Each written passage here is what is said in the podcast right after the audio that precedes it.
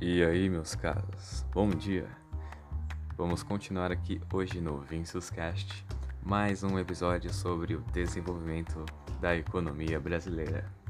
Hoje nós iremos falar um pouquinho sobre o final do Império e também sobre as origens da indústria brasileira. Vem comigo, pega o seu café, a sua água e bora lá!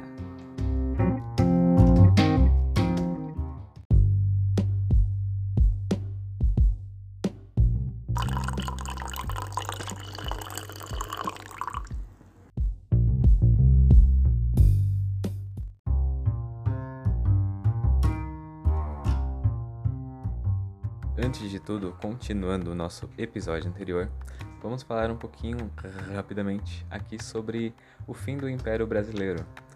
É, o, o fim do Império Brasileiro teve vários motivos pelo qual ele aconteceu, mas as principais influências foram a Guerra do Paraguai, que acabou ocasionando empréstimos e, e vários gastos do governo, e a baixa nos preços do café, que mesmo com uma safra maior, os preços eram menores e isso acabou desvalorizando bastante a economia brasileira.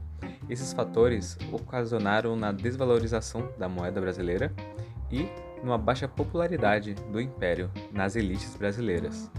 Então, no, no dia 15 de novembro de 1889, foi dado um golpe e se instaurou a República aqui no Brasil, a Primeira República. E bom, alguns problemas que é, assombraram a monarquia brasileira foram as condições desfavoráveis do país como um país monoexportador, ou seja, que só exportava um grande produto, que era o café, é, os problemas e resistências ligadas ao fim da escravidão e também as políticas monetárias restritivas e, quando existentes, insuficientes. Então, com exceção da segunda, que eram os problemas relacionados ao fim da escravidão, esses problemas persistiram bastante mesmo na Primeira República.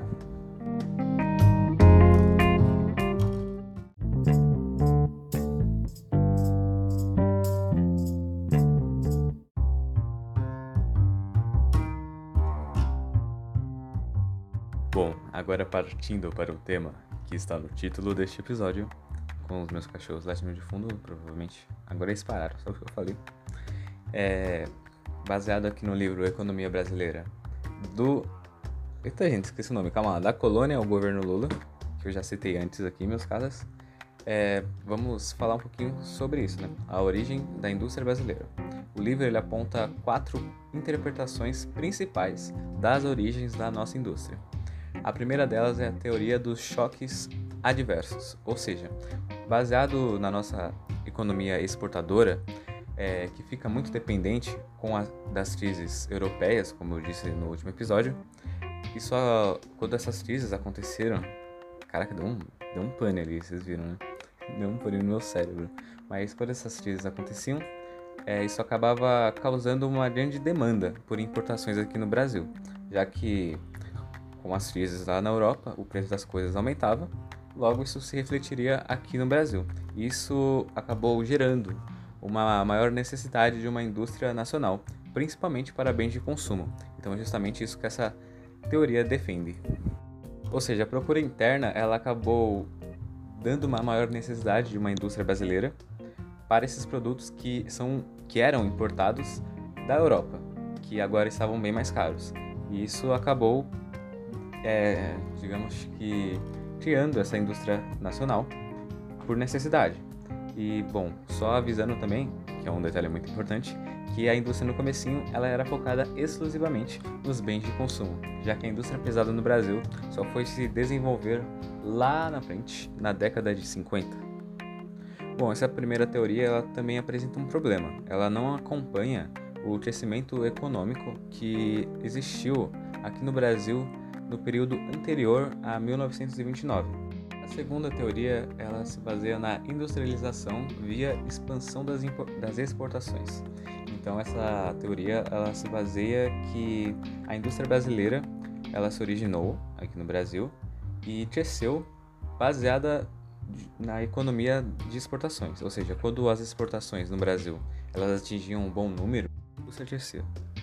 Eita, acho que foi um corte, mas tudo bem. É...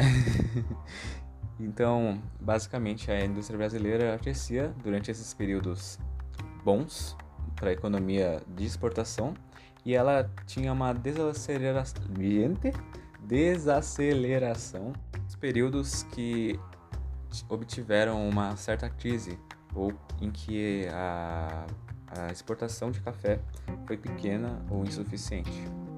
Ou seja, o crescimento dessas indústrias elas eram baseadas nas exportações. Então, o café basicamente ele abria oportunidades para essas manufaturas que vinham a crescer. Só que essa teoria, assim como a primeira, ela tem um pecadinho, só que ao contrário. Ela se relaciona com o período pré-1929, mas não se relaciona tão bem com o período pós-1933, que foi o declínio da agroexportação e também houve um crescimento na indústria, ou seja, segundo essa teoria, com esse declínio da agroexportação, a indústria deveria ir para baixo, né, not stonks. Mas isso não foi o que aconteceu. Já a nossa terceira teoria é a do capitalismo tardio.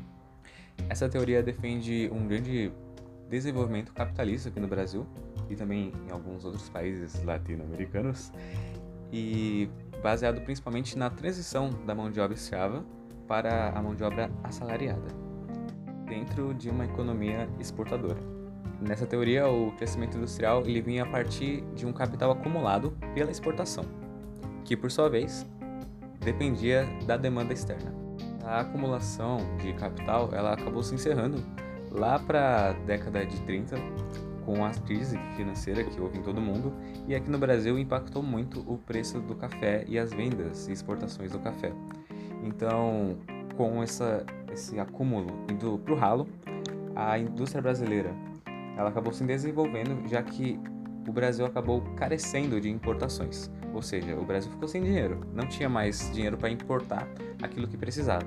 Isso acabou incentivando o desenvolvimento de uma indústria local.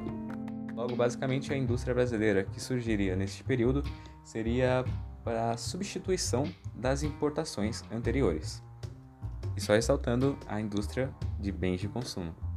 E a nossa última teoria, que não necessariamente descarta as outras, ela pode dialogar com elas, ela se baseia na industrialização por políticas do governo. Então, ela defende a promoção da indústria pelo governo, por meio de proteção tarifária e concessão e incentivos ou subsídios. Ou seja, ela não deleta as outras, ela só quer enfatizar que o governo teve participação, principalmente no período do Segundo Reinado. Basicamente, eram essas quatro teorias principais, né? Quatro interpretações. E, bom, eu acho que esse é o nosso episódio. Esse episódio vai ser um pouquinho mais curto. E já já sai mais, hein, galerinha? No próximo episódio nós vamos falar então sobre o desenvolvimento industrial brasileiro e sobre alguns outros temas. Então eu agradeço a você que ouviu até aqui que está acompanhando aí a nossa pequena série sobre a economia brasileira. E espero que você tenha um bom dia ou uma boa noite. Que você beba água, não esqueçam. Nossa, eu estou imitando um carioca, foi mal. a menos que você seja carioca, não se sinta ofendido. E é isso aí, galerinha. Falou.